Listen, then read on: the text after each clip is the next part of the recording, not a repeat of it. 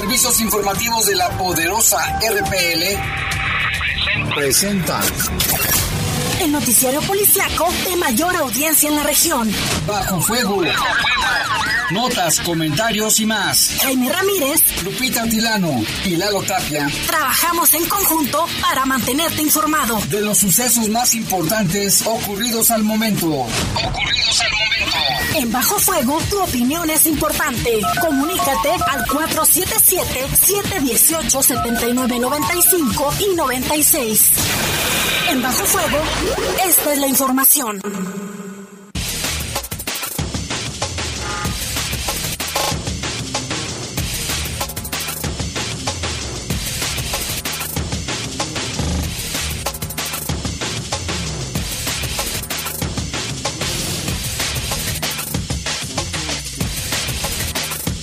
Tal? Buenas noches, muy buenas noches. Estamos ya aquí en Bajo Fuego en este jueves, ya es jueves 13 de enero del año 2022. Estamos en este programa policiaco. Les saludamos con mucho gusto en control de cabina de noticieros, Jorge Rodríguez Sabanero, control general de cabina, nuestro compañero Brian Martínez. Yo soy Jaime Ramírez, vamos a presentar una base de la información y ahorita un momentito más vamos a contactarnos con Lupita Tilano. Vámonos con un avance de las noticias. Con diversas fracturas resultó un motociclista tras ser arrollado por el operador de un camión urbano. Y septuagenario va a la cárcel por el feminicidio de su esposa. Esto fue allá en la ciudad de Uriangato. Y ahora se registraron más de 1.500 casos, ya rebasamos los 1.500 casos positivos de COVID-19 en el estado de Guanajuato. Policías municipales capturaron a dos sujetos que acababan de asaltar una farmacia. En información del país, capturaron a los presuntos homicidas de un juez y su hijo adolescente en el estado de Morelos, a quienes los mataron para robarles su camioneta. Y una buena, mire, aprueba la Organización Mundial de la Salud nuevos medicamentos para tratar enfermos de COVID-19. Ya son las 7 de la noche, vamos a hacer una breve pausa, regresamos. Comunícate con nosotros al 477-718-7995 y 96. WhatsApp 477-147-1100. Regresamos a Bajo Fuego. Estás en Bajo Fuego. Bajo Fuego. Reportes, comentarios, sugerencias. Comunícate a los servicios informativos de la poderosa RPL vía WhatsApp al 477-495-1839. 477-495-1839. En Fidoc, salda tu cuenta de pavimento obteniendo descuentos de hasta 75% en recargos al contado o 50% pagando a seis meses, del primero de diciembre del 2021 a enero del 2022. Contáctanos al 477-325-2586. En Fidoc, estamos para servirte. Reportes, comentarios, sugerencias. Comunícate a los servicios informativos de la poderosa RPL vía WhatsApp al 477-495-1839. 477-495-1839. Estás en Bajo Fuego. Reportes, comentarios, sugerencias. Comunícate a los servicios informativos de la poderosa RPL vía WhatsApp al 477-495-1839.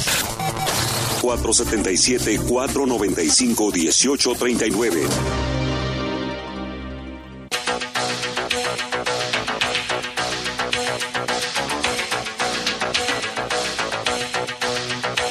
Bueno, ya saludamos con mucho gusto a nuestra compañera Lupita Tilano. Lupita, ¿qué tal? ¿Cómo estás?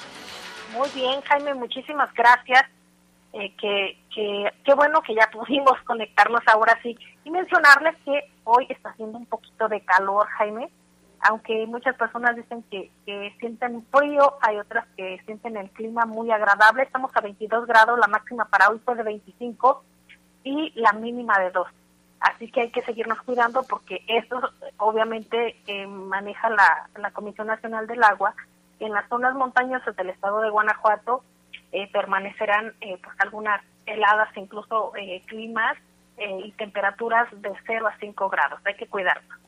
Así, Lupita, y es que nos vamos al extremo, ¿no? Hoy mucho calor al mediodía, pero mañana tengan precaución durante la noche y la madrugada porque va a bajar hasta 2 grados, ¿eh?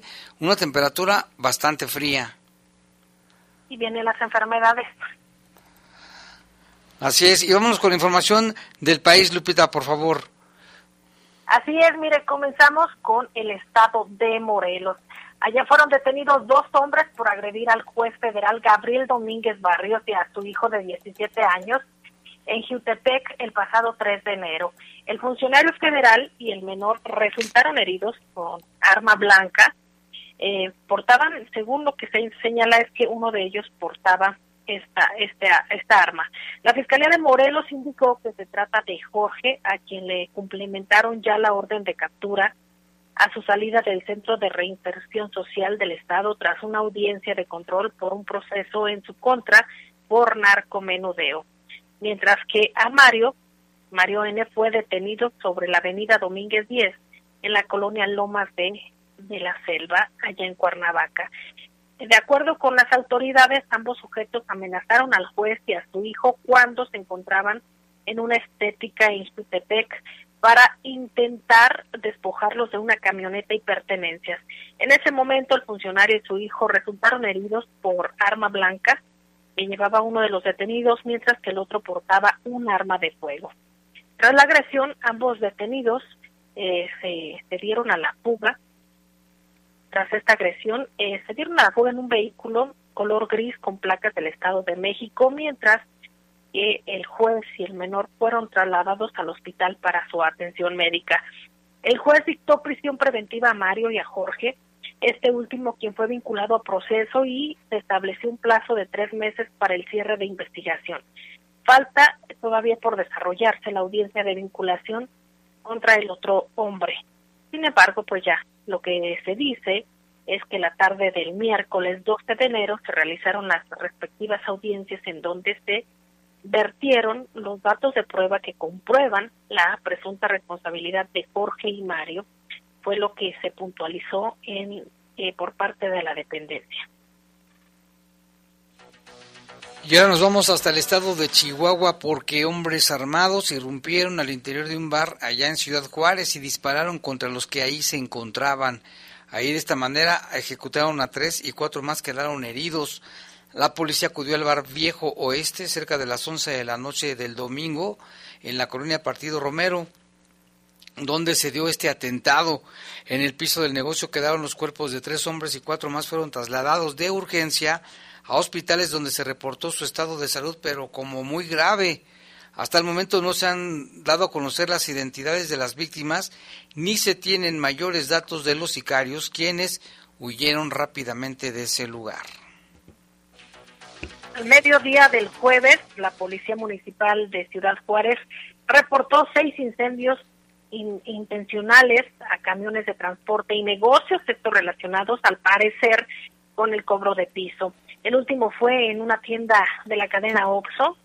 Ahí eh, se encuentra ubicada sobre la avenida Talamá y previamente dos camiones de transporte de personal de la industria maquiladora, uno en Finita Bonita y el otro en la colonia Azteca, fueron incendiados de manera intencional por hombres no identificados. Los incendios se registran después de varios enfrentamientos en la frontera y de que a raíz de ellos la Policía Municipal implementara un operativo de búsqueda de hombres armados en Valle de Juárez.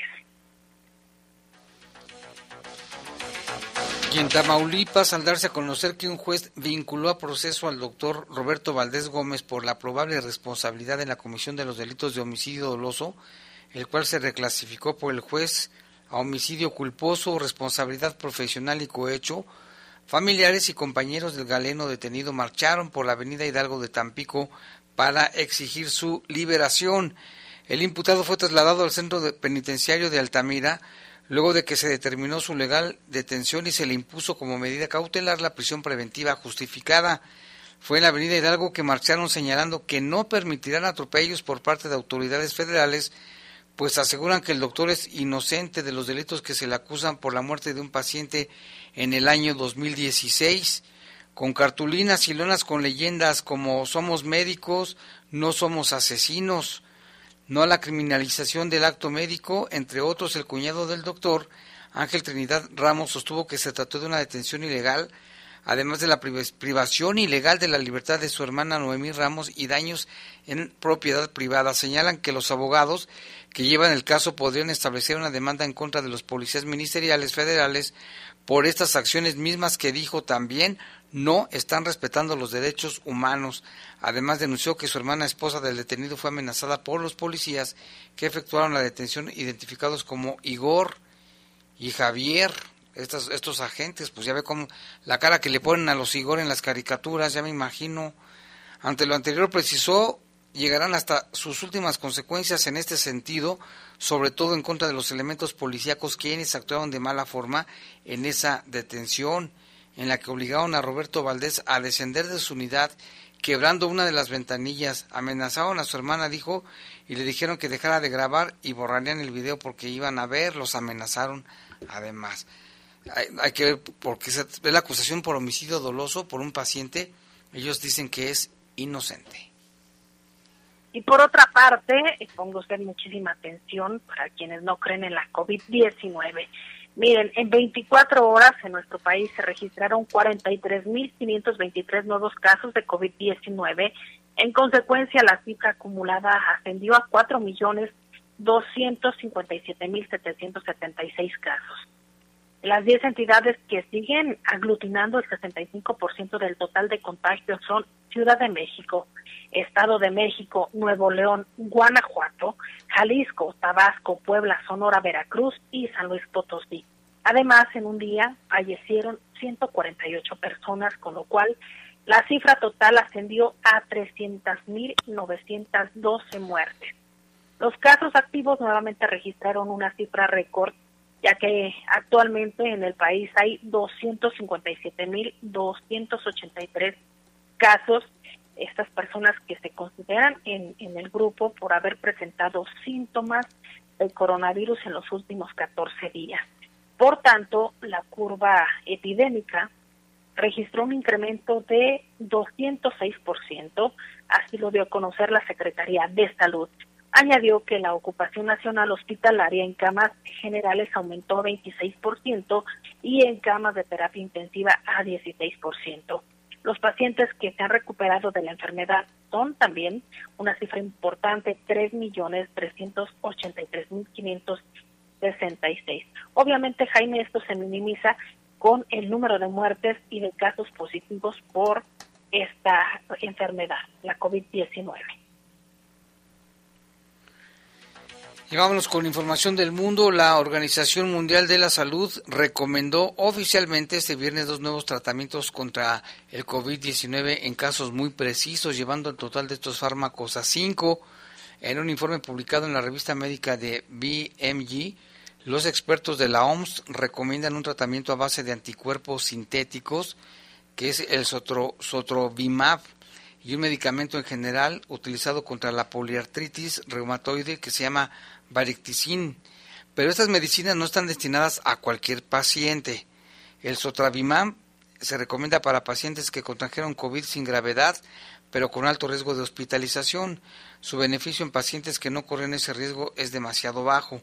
En cuanto a la otra medicina, Barictinib, se recomienda para pacientes aquejados de un COVID grave o crítico y hay que, administrarles esta medicina combinada con corticoides, en estos pacientes, eso mejora la tasa de supervivencia y reduce la necesidad de someterse a ventilación mecánica. Hasta ahora la Organización Mundial de la Salud recomendaba tres tratamientos, los anticuerpos sintéticos vendidos bajo el nombre de Ronapreve desde septiembre del 2021, que es un tipo de medicamentos llamados antagonistas de la intercina, son términos médicos, y desde julio los corticoides sistemáticos para pacientes enfermos de gravedad. Y también Joe Biden, presidente de Estados Unidos, anunció este jueves 13 de enero que pondrá a disposición 500 millones de test, de pruebas, obviamente, eh, para detectar la COVID-19. Estos serán gratuitos y también se desplegarán nuevos equipos médicos federales ante la expansión de la variante Omicron. En un discurso desde la Casa Blanca, Biden informó sobre estas medidas cuando Estados Unidos registra números récord de casos y hospitalizaciones por Omicron, que ya es la variante prevalente del coronavirus en el país. El mandatario explicó que los 500 millones eh, de, exámenes o de pruebas se suman a los otros 500 millones que el Ejecutivo había anunciado anteriormente y que ya están en proceso de compra para enviarlos a las casas de los estadounidenses de manera gratuita. La próxima semana los ciudadanos podrán solicitar a través de una página de internet estos estas estos exámenes, estas pruebas y serán enviados eh, directamente a los domicilios de las personas. Biden recordó que cuando llegó a la Casa Blanca hace un año se llevaban a cabo dos millones de pruebas de COVID-19 al día. Ninguno de estos test eran caseros o rápidos.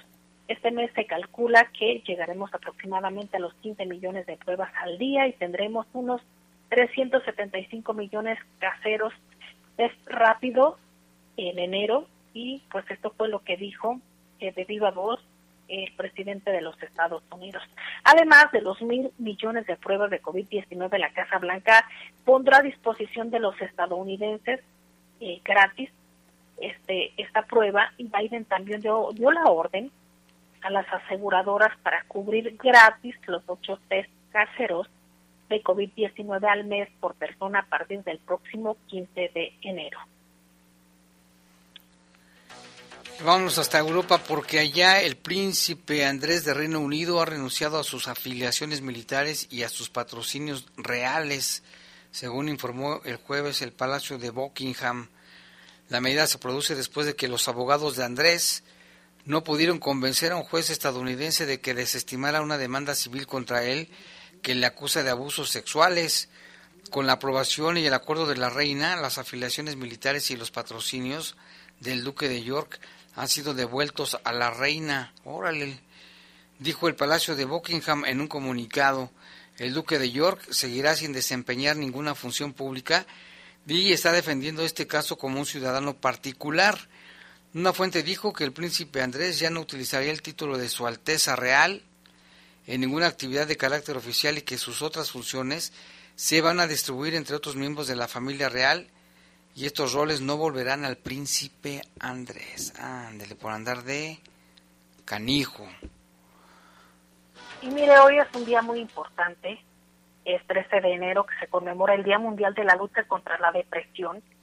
Y de acuerdo a la Organización Mundial de la Salud, la depresión es un trastorno mental común y se estima que en todo el mundo el 5% de los adultos padecen depresión. Que ya la depresión, para decirlo así, Jaime, es la, es la principal causa mundial de discapacidad y contribuye también de manera importante eh, a una eh, que lleva a un estado de, tristeza y obviamente eh, de padecimiento mental que pudiera ser leve, moderada o grave y que esto también puede llevar al suicidio. Se estima, de acuerdo a la Organización Mundial de la Salud, que alrededor de 700 mil personas se suicidan al año en el mundo y el suicidio la cuarta causa de muerte en el grupo etario de 15 a 29 años de edad. Y vamos con más información. Mire lo que pasó allá en Estados Unidos. Carol, una mujer mayor de 81 años de edad y pensionada, reveló que gracias a su perrito es que no fue atacada e incluso asesinada por un oso negro de más de 135 kilos que la atacó mientras hurgaba en su basura para encontrar comida, ya que ella, ya que había sido golpeado por la señora, y este reaccionó a los golpes. Cuando estaba el oso ahí buscando en la basura, llegó la señora con a golpearlo y el oso, el oso reaccionó. La víctima del ataque ocurrido en el condado montañoso de Sussex, al norte de Nueva Jersey, contó cuando esta mañana salió junto a su hija a que sus perros anduvieran en la calle cuando de pronto ambos canes salieron corriendo y ladrando en dirección hacia los contenedores de basura. Eran cerca de las 7 de la mañana cuando Amanda, el perro de la raza Springer y mascota de la señora Carol, salió con el perro de la hija de su dueña, un canino bisla, por lo que juntos se enfrentaron a los osos y ante el alboroto de los canes uno de los enormes osos huyó del lugar, pero el otro siguió ahí. Así el perrito salvó a su dueña del ataque. El oso que había quedado inmóvil ante los ladridos de los perros, entonces atacó a Amanda, a la perrita, situación que alertó a la abuelita, y de inmediato fue a tratar de rescatar a su mascota y comenzó a golpear al oso con patadas y puñetazos, mientras le gritaba para que desistiera de atacar a Amanda. Sin embargo, el oso reaccionó a los golpes y cambió su ataque hacia ella para morder una de sus piernas para dejarla en el suelo. En ese momento, Carol recuerda que Amanda siguió ladrando al oso y fue entonces que éste lo tomó con su hocico y se la llevó a Amanda y se llevó a la Amanda mascota de la señora. La valiente intervención salvó a la mujer de tener mayores consecuencias que incluso pudieron haberle quitado la vida si es que el oso hubiese cambiado a su víctima tras el ataque. Carol resultó con una enorme herida en su pierna que le requirió varias suturas, mientras que Amanda, la perrita, fue hallada luego de una ardua búsqueda en la zona montañosa. Sin embargo, las heridas que recibió por parte del oso le ocasionaron la muerte.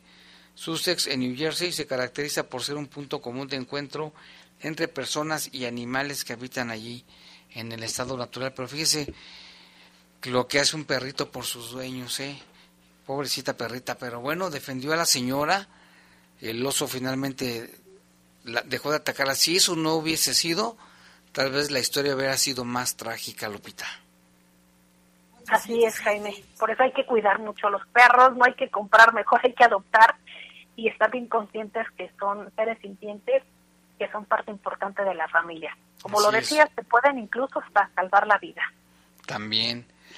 Vamos a hacer una pausa, Lupita. Regresamos en un momento con más información aquí en Bajo Fuego. Comunícate con nosotros al 477-718-7995 y 96. WhatsApp 477-147-1100. Regresamos a Bajo Fuego. Estás en Bajo Fuego. Bajo Fuego. En el poder de las noticias. Poder de las noticias. Y bajo fuego. Contamos con información cierta, veraz y oportuna. Así son los servicios informativos de la poderosa RPL. 100% confiables. Confiable, confiable, confiable. Movimiento naranja, el futuro está en tus manos. Upes chak'an pashkuchu dianta cabelle.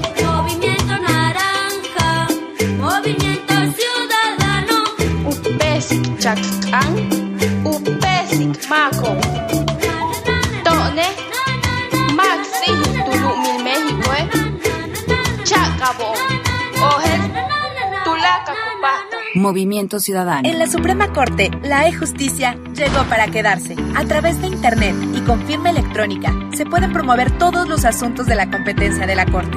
También, dar seguimiento a los juicios de amparo, consultar expedientes y recibir notificaciones desde cualquier parte del país. Busca la aplicación móvil Firel para dar de alta tu firma electrónica. Mayor información en www.scjn.gov.mx. La justicia digital es una realidad. Suprema Corte, el poder de la justicia. Estás en Bajo Fuego. Bajo Fuego. Reportes, comentarios, sugerencias. Comunícate a los servicios informativos de la poderosa RPL vía WhatsApp al 477-495-1839. 477-495-1839.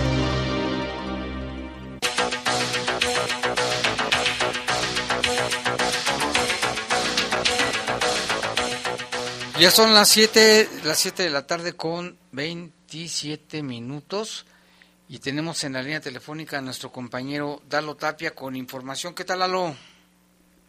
¿Qué tal, Jaime Lupita? Buenas noches, buenas noches a todo el auditorio. Pues información sobre eh, un, un, accidente, Jaime, que se registró esta mañana cerca de las 7 de la mañana más o menos, allí en Paseo de Jerez y la calle Crucifixión. En este hecho estuvo involucrado un motociclista que pues desafortunadamente fue atropellado por un camión de, de transporte público de la ruta 14 concretamente. Era la unidad eh, 260, 250, 261, perdón. Eh, y pues bueno, está bajo investigación el determinar la mecánica del de, accidente. El motociclista obviamente fue el más afectado, sufrió algunas este, pues, lesiones en las piernas sobre todo.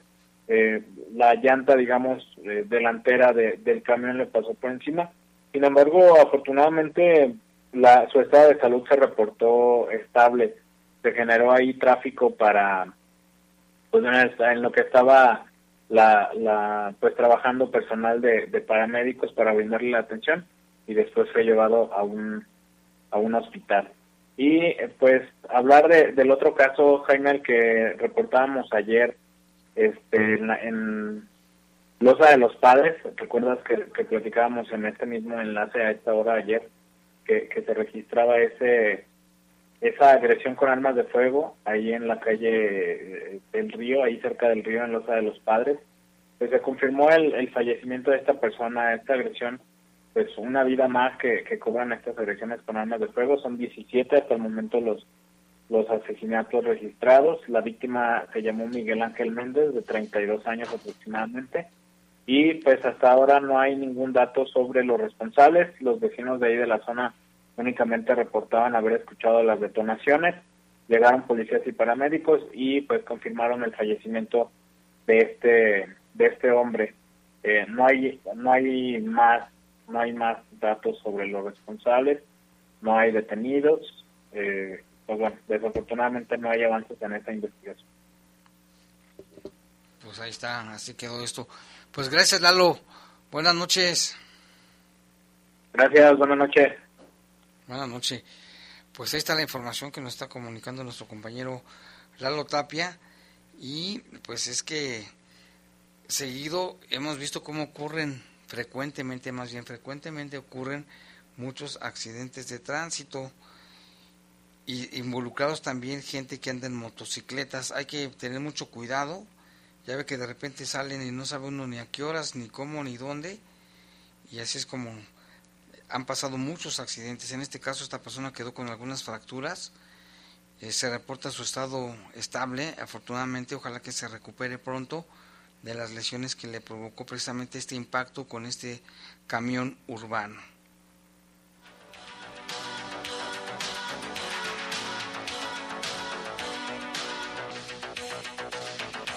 Bueno, pues a nuestro compañero Lalo Tapia vamos con más información porque allá en Uriangato, como resultado de un desacuerdo, un hombre de más de 70 años de edad tomó un arma de fuego y le disparó a su esposa, quien quedó sin vida en la cocina de su casa.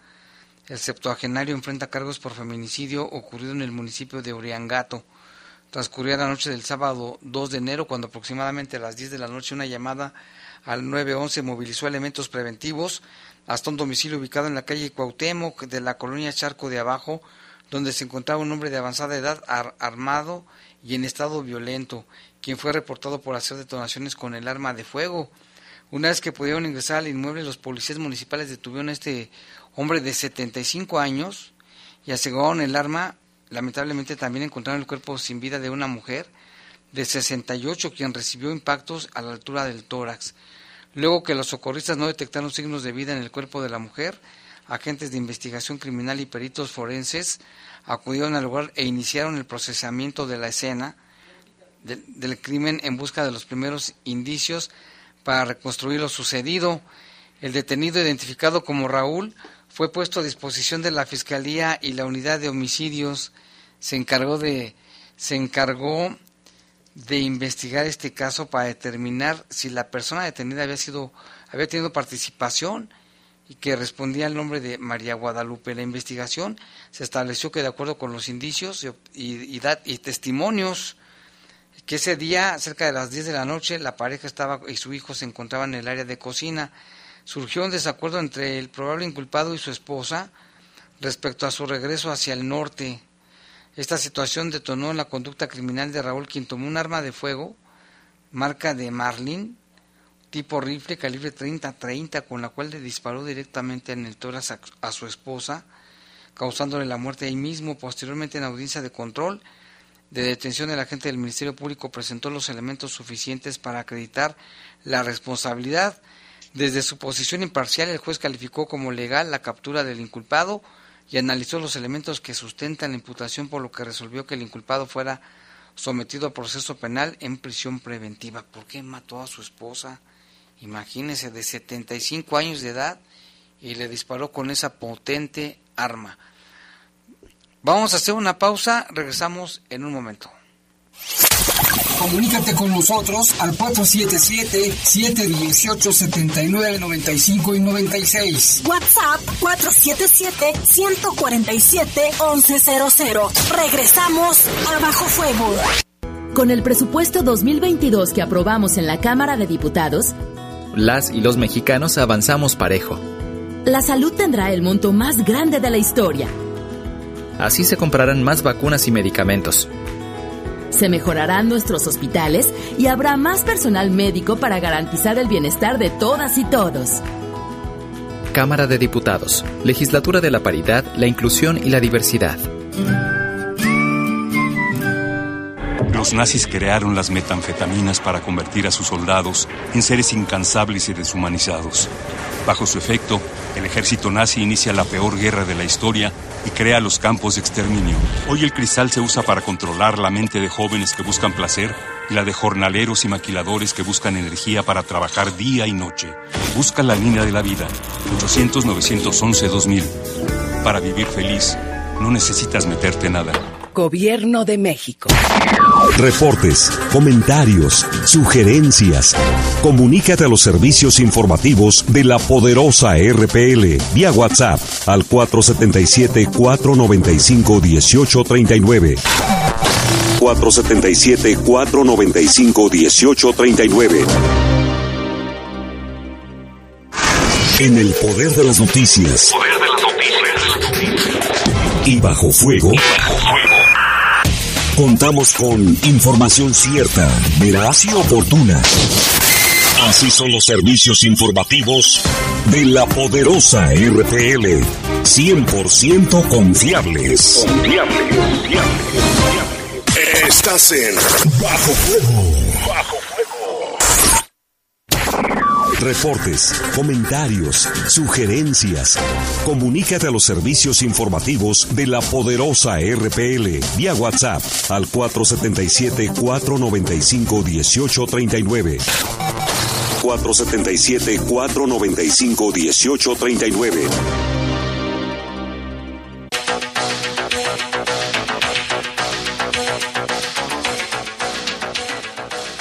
Bueno, ya son las 7 con 35 minutos. Vámonos con información. Mire, tenemos también reportes, Lupita. Antes vamos con algunos reportes. Nos llaman aquí. Dice, buenas noches, Jaime, Lupita, Lalo, Tere, Vergés, Doña Toñita. Oiga, Jaime pregunta, hoy nos hicimos la prueba del COVID y salimos negativos, mis compañeros de trabajo, porque mi patrón salió positivo. Ahora mi pregunta es, ¿cada cuándo hay que hacerse la prueba? Pues solamente que tenga síntomas así muy evidentes un simple dolor de garganta no es necesariamente eso, tiene que tener tos, fluido, estornudos, cada vez que tenga los síntomas. Dice, y por favor ahí dígale a don Teodulo que no la friegue, que está viendo y no ve que se vacune, señor testarudo. Por su atención, gracias Jaime, que tengan excelente noche. Atentamente, Fede. Muchas gracias, Fede. Y sí, no, hay que estar nada más al pendiente de los síntomas para que te hagas la prueba. No hay un un periodo así de que cada tantos días no. También aquí nos llaman Martín. Jaime, este es mi comentario de hoy. Las mismas autoridades tienen la culpa de que personas opinen igual que don Teodulo, organizando eventos masivos, así como se atreven a implementar medidas sanitarias. ¿No crees? Es el comentario de Martín hacia don Teodulo, que don Teodulo también vuelve a decir que él no cree. No creo en el COVID, como tampoco creo en el comercial de la radio del gobierno que dice que los índices de homicidios han bajado y les nos pregunta, dice, ¿acaso la gente no se muere de otra cosa que no sea COVID? ¿Que todo es COVID? Eso es raro. Por otro lado, ustedes nada más documentan lo que los gobiernos les mandan, donde dicen, pero hay muchas historias, tienen que decir solo eso, pero ni idea tienen ustedes de las historias que existen. Sí tenemos y sabemos y conocemos muchas historias, dice, de muertos que se los dejaban morir con tal de que dieran las noticias que era COVID, que era otra cosa y que les pusieron COVID. Busquen a esa gente, arriesguense a conocer el otro lado de la mentira. Jaime y Lupe, dice don Teodulo. Bueno, pues muchas gracias por su comentario. También aquí dice, los felicito por tenernos al tanto de lo que pasa en nuestro bonito León, Guanajuato. Por favor, manden saludos a su primerísima gran seguidora, la señora Silvina, de la colonia León Moderno. Doña Silvina, muchísimas gracias por sus saludos. Y acá otro más, Tere, digo Lupita, ¿qué pasó con el cadáver que encontraron el día de ayer en el camino de la mesa de Medina? Yo decía que era mucha, que era que anduvieran, era mucho que anduviera el helicóptero por ser comandante como si valiera más que cualquier otro ciudadano, que ni un dedo mueve para hacer justicia, nos dicen.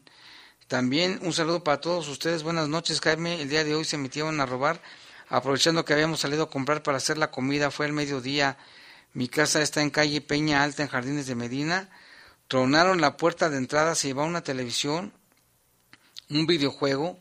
Supongo que salieron de prisa y pues solo te paso el reporte para poner alerta a la gente que se aseguren bien sus puertas, candados. Mi hermana, que es la que vive en la casa, es muy bondadosa con la gente. No sé quién y cómo pudieron hacerle esto, pero pues bueno, nosotros ya nos tocó ser víctimas de la delincuencia. Pues qué lamentable. Y es que pues vigila, ¿no? A la gente. Mm, también aquí, bueno, tenemos un reporte del señor Valdivia. En la mañana hablábamos del aniversario, 54 aniversario de la Deportiva del Estado. Dice que a él le tocó acudir a la inauguración de la deportiva y jugar en, el Fernández Martínez a echar una cascarita y nos manda un, audio que lo vamos a programar para el día de mañana. Vámonos con más información, Lupita, por favor. Así es, elementos de las Fuerzas de Seguridad Pública del Estado aseguraron en el municipio de Celaya un tractocamión que estaba reportado como robado al momento de su localización.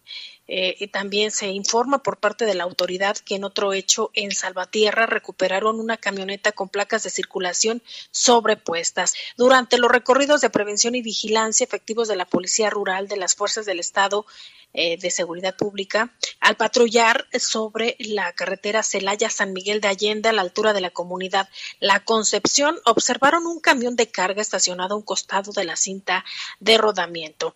Al no encontrarse alguna persona que reclamara su propiedad, se procedió a verificar los números de identificación a través del sistema estatal, el C5I, donde arrojó que estaba reportado como robado en días anteriores. La unidad de carga es un tractocamión. Eh, eh, tiene, a ver, déjeme ver, aquí está, los datos del, mismo. Es un modelo 2013 color blanco con placas de circulación del Servicio Público Federal.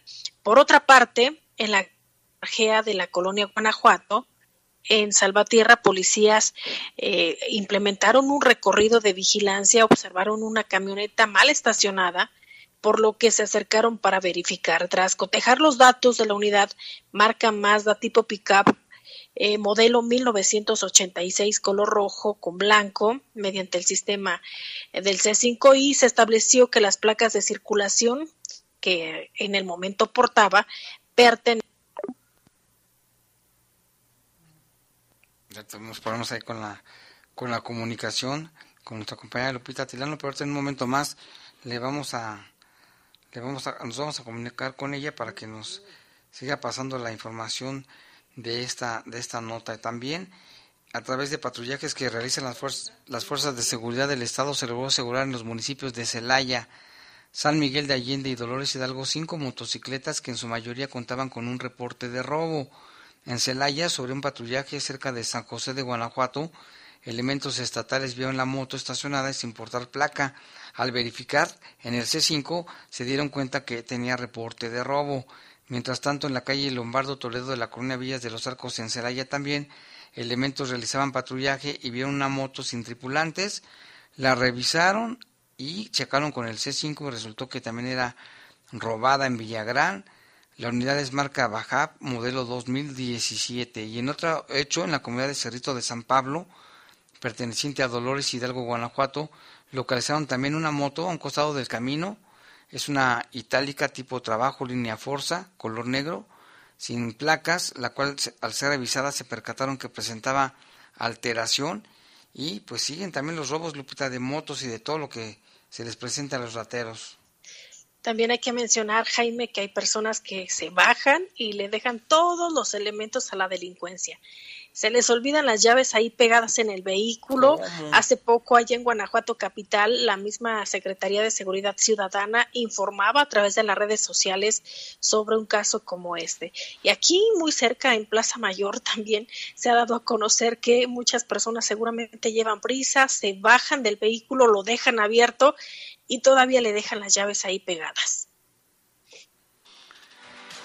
Y bueno, vamos con el tema del COVID, Lupita, porque también Guanajuato no podrá sostener el semáforo verde más de 10 días, según informó el secretario de Salud, quien reconoció que después del 23 podría haber un retroceso. En rueda de prensa este jueves afirmó que ante el incremento de casos, para la última semana de enero se se cambiaría el semáforo, sin precisar si será amarillo o naranja.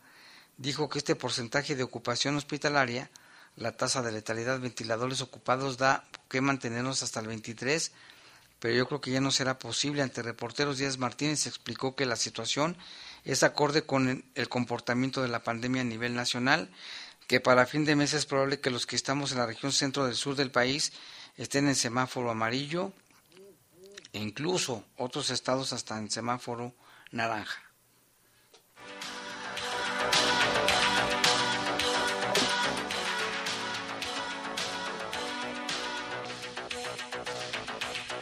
Y ante el regreso a clases presenciales de miles de niñas y niños y adolescentes en Guanajuato, la diputada Lucy Hernández hizo un llamado al gobierno federal para que a la brevedad sean aplicadas las dosis de vacunas a este sector de la población. En su intervención en la sesión de diputados de la Diputación Permanente, la legisladora urgió la necesidad de que se fije una fecha inmediata para la vacunación de las y los niños mayores de 5 años. Subrayó que con la aplicación de la vacuna se les proporciona una herramienta para proteger su salud.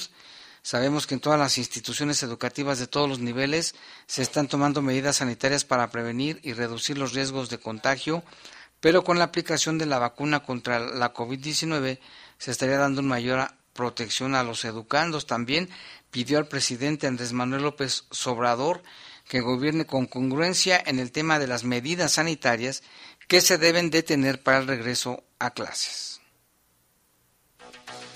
Y también el día de hoy se dio una conferencia de prensa ahí en las instalaciones de la feria. Vamos a escuchar la información que tiene Tere Vergés. El presidente del patronato de la Feria de León, Juan Carlos Muñoz, informó que esperan más de 4 millones de visitantes para esta edición y la mayoría de los expositores son del Estado. ¿Cuál es la expectativa? Nosotros tenemos una expectativa de recibir alrededor de 4 millones de visitantes. Eh, la realidad es que es una meta eh, que creemos que se puede superar de una manera ordenada, de una manera bien llevada a cabo. Y en esta edición, pues bueno, hemos logrado tener, y esto es muy importante y queremos recalcar, más de 2.000 expositores que están trabajando hoy en esta feria. Hemos crecido en el número de expositores de una manera interesante. Quisiéramos poder más expositores, créanme que hay una lista de espera muy grande para poder participar en esta feria. Se ha hecho un esfuerzo muy grande y aquí quiero hacer un reconocimiento muy grande, por favor, aquí a, a Marca Guanajuato, a nuestro secretario eh, y a toda la Secretaría de Desarrollo Económico, porque gran parte de estos que se están integrando son guanajuatenses. Déjenme darles este dato. 80% de estos más de 2.000 expositores son del estado de Guanajuato. Además, Juan Carlos Muñoz anunció que por primera vez la feria se desarrollará en un espacio mucho mayor de casi 70 hectáreas, lo que permitirá más espacios al aire libre. Déjenme decirles que por primera vez vamos a ampliarnos de una manera importante. Y esto con dos motivos. El primero y el más importante es si es cierto que no va a ser muy, me va a ser muy complicado limitar el ingreso de cierto, en ciertos momentos de la gente a la feria, lo que sí podemos es darles más espacio y mejores espacios, principalmente privilegiando que sean espacios al aire libre. Y es por esto que déjenme decirles que por primera vez vamos a contar con 67 hectáreas, si estamos correctos. No, 30 hectáreas adicionales. El total ya del polígono son 67 hectáreas con las que va a contar esta feria eh, y esto obviamente pues, nos da una, una, amplitud impresionante, estamos creciendo de, de 40 y tantas hectáreas a 70 y tantas hectáreas. Esto nos va a permitir que con menos cantidad de gente que esperamos para este año, tengamos casi un 40% más de espacio para poder descansar. Y ese es el gran reto en el que hemos venido trabajando. Indicó también que el Fórum Cultural se suma a la realización de la feria desde la inauguración, con la presentación del tenor mexicano Fernando de la Mora. Informó para el Poder de las Noticias Tere Vergés. Y aún hay más, mire, porque también el secretario de Salud, Daniel Díaz Martínez, indicó que supervisarán diariamente que la feria se desarrolle en un ambiente seguro para los visitantes. Nuestra compañera Tere Vergés tiene la información. El secretario de Salud, Daniel Díaz, indicó que supervisarán diariamente que la feria se desarrolle en un ambiente seguro para todos los visitantes, aunque este año se realiza con la ventaja de que un gran porcentaje de la población está vacunada. A diferencia del año pasado en las mismas fechas, hoy tenemos más casos ambulatorios que pacientes hospitalizados, pacientes intubados o que defunciones. Este enero ya tenemos 9.007 casos, superamos ya en los primeros 12 días del mes de eh, enero del 2022 al mes de diciembre pasado que cerramos con 7.221 casos. Pero comparándolo con el mes de enero del 21, eh, del año 21, teníamos 24.232 casos, ¿verdad? Esto acumula ya eh, 213.559 casos. En cuanto a las defunciones, lamentablemente siguen perdiendo la vida. 126 personas han perdido la vida en este mes contra 322 del mes pasado, diciembre, pero la diferencia es significativamente menor.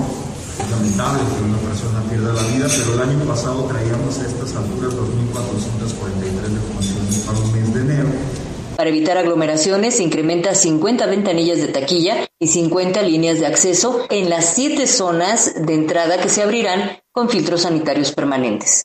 Los eventos también serán transmitidos por las redes sociales de la feria y TV4 para que la gente que no pueda venir pueda disfrutarla desde su hogar.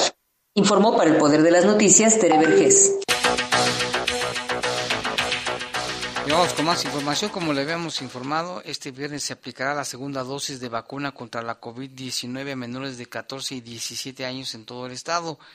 Para esto llegaron ya más de 269.500 dosis de vacunas de la farmacéutica Pfizer para menores de edad. Esto lo dio a conocer el delegado en Guanajuato, Mauricio Hernández Núñez. Aprovechamos la oportunidad para convocar a la población para que acuda a vacunarse, en este caso eh, muchachos de 15, 16, 17 años y los jóvenes de 14 años que cumplirán 15 eh, años durante este año 2022 que ya recibieron su primer dosis de Pfizer para que acudan a partir del día viernes a su segunda dosis. En este sentido, estaremos activando todos los municipios del estado para que los muchachos en este rango de edad de 14, 15, 16 y 17 años vayan por su segunda dosis de Pfizer. Es muy importante que no dejen pasar esta oportunidad de contar con su esquema completo de vacunación con las dos dosis básicas de Pfizer. Bueno, y también el, delegado indicó que a la par se continúa la vacunación a docentes, a maestros, con el refuerzo como ha sido el compromiso del gobierno federal con el magisterio, quienes desde este miércoles se les están aplicando. También se mantiene vacunación de refuerzo para adultos mayores en todo el estado, la cual está ya casi un 90%, y también jóvenes de 18 a 29 años. Son segundas dosis de Sputnik. También se atiende a personal médico, público y privado con refuerzo. Es indispensable que las personas lleven su registro a través de la página mivacuna.salud.gov mx Y le vamos a dar a conocer cuáles son los centros de vacunación en León, pues ya son los mismos, mire, la explanada del Teatro de la T1 del Seguro Social, el Centro Comercial Mulsa en Boulevard Aeropuerto, el ISTE en la calle Cholula, cerca de Pradera, Plaza Venecia en León, López Mateos, Hospital Comunitario Las Joyas en la Colonia Las Joyas, el CODE de la Deportiva 1 ahí en Juan Alonso de Torres, a un de la Cruz Roja, y también el Centro de Salud Ocaices de 10 de mayo y La Salle Las Américas en el Boulevard Torres Landa.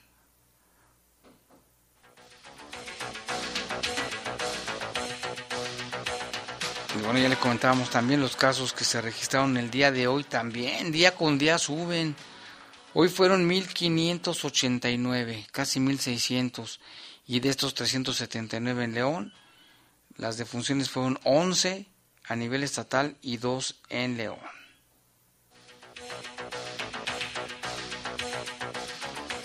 Y vamos con más información. La policía de León detuvo a dos hombres por robo violento a un comercio. Se les aseguró un arma corta con la que presuntamente amenazaron a los empleados de una farmacia. Gracias a un oportuno reporte, detuvieron a dos hombres que presuntamente robaron con violencia una farmacia en la colonia Jardines de Jerez. Colaboradores de una cadena de farmacias reportaron al número 911 que dos hombres ingresaron y los despojaron de dinero en efectivo luego de amagarlos con sus armas de fuego. En coordinación con el C4, oficiales de policía se dirigieron a la zona que se encuentra en la zona oriente del municipio de León. Tras tomar los datos proporcionados por los colaboradores de la sucursal ubicada en Jardines de Jerez, se inició un operativo de búsqueda de los presuntos responsables. En flagrancia, no en fragancia, eh, en flagrancia, continúa en la calle Cerro Gigante de la colonia Cerrito de Jerez. Allí ubicaban estos hombres cuyas vestimentas y características coincidían con los reportes. En una inspección previa les localizaron un arma corta. Los afectados reconocieron a los presuntos responsables por lo que fueron detenidos. Fueron detenidos Carlos Fernando, de 30 años, y Miguel Ángel, de 28. Ambos quedaron a disposición de la Fiscalía para deslindar las responsabilidades correspondientes.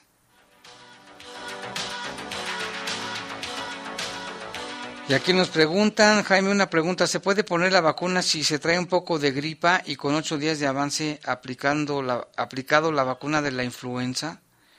¿Se puede poner la vacuna si trae un poco de gripa y con ocho días de avance aplicando la vacuna de la influenza?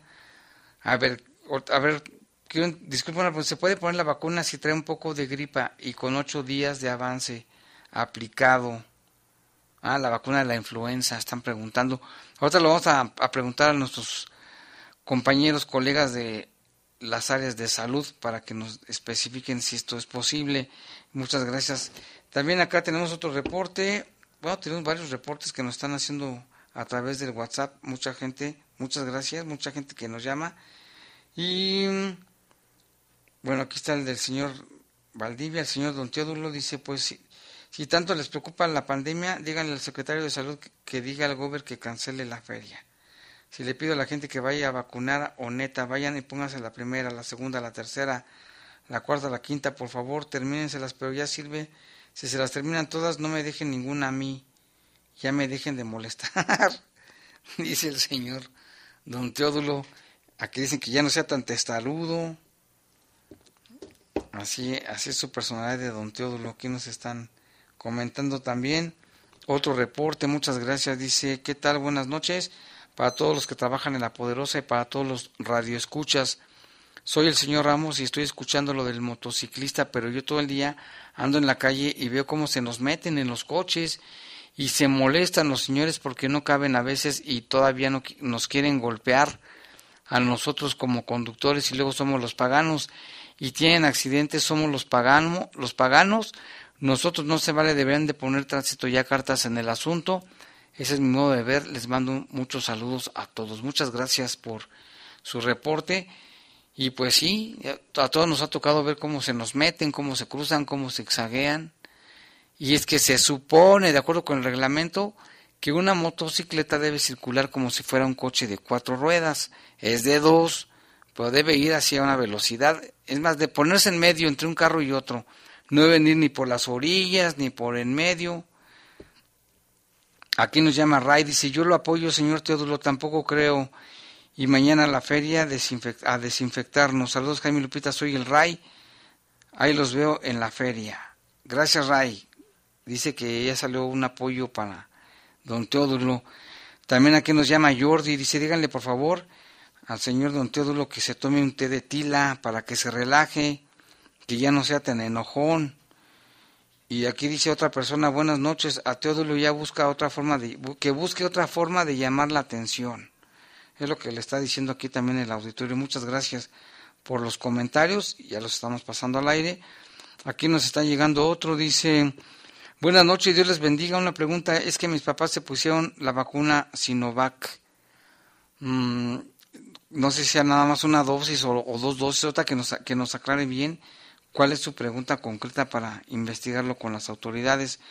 Aquí nos mandan un audio, pero otra vamos a escuchar, ahorita al aire no lo podemos escuchar, pero con gusto. Dice, ya no tengo, dice, ya, ya no llegó la Sinovac y pasaron más de seis meses, nomás una dosis, pero ya no llegó la segunda. Ahorita mismo vamos a preguntar a ver qué nos dicen las personas las de salud. Dice, buenas noches, dice el COVID, dígale al señor don Teodulo que el COVID es cosa seria. Dice que se busque otra vez otra manera de llamar la atención. Y Jordi le vuelve a decir que también hay, hay, test, hay test de los siete azares para que se relaje y que ya no esté tan enojón como siempre. Y en más información, si tiene, se, tiene, se tuvo conocimiento de dos personas heridas y fallecidas por hechos de tránsito, un accidente muy fuerte allí en la carretera Irapuato a Solo, muy cerca de la expo agroalimentaria. Al llegar allí, elementos de investigación criminal al lugar de los hechos se vio en el carril de alta un tráiler blanco marca Fleigner con caja de refrigeración y también un tractocamión de color gris. Entre ambos camiones se tiene a la vista un vehículo de color gris que presenta daños en la carrocería. Al frente del camión Thornton se observó una camioneta con tablillas de circulación, dice nada más USEM, con daños totales en la carrocería. Asimismo, se vio un tráiler de color blanco de la marca Kingboard con tablillas de circulación. 247 dice, en el lugar se localizó un hombre y una mujer sin vida. Murieron ahí por el impacto María Marta de 75 años y Miguel de 78. Como resultado de estos hechos también se reportan heridos el Irión de 40 años, Francisco de 19, Genaro de 22 y Miguel Adrián de 42.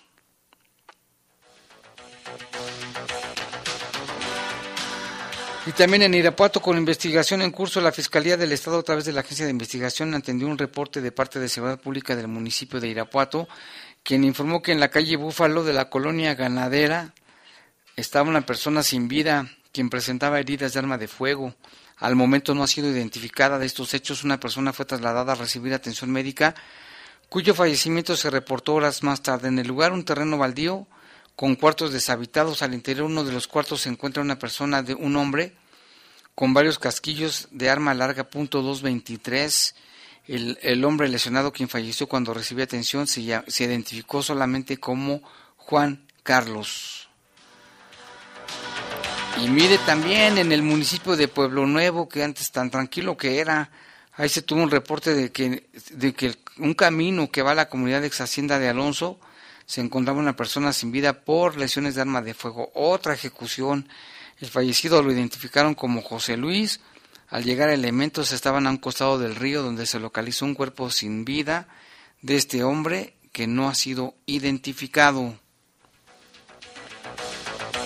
Y en Salamanca también se tuvo conocimiento a través del 911 sobre una persona herida de arma de fuego, de nombre Juan Carlos, de 28 años, quien fue trasladado muy grave a recibir atención médica en el Hospital General.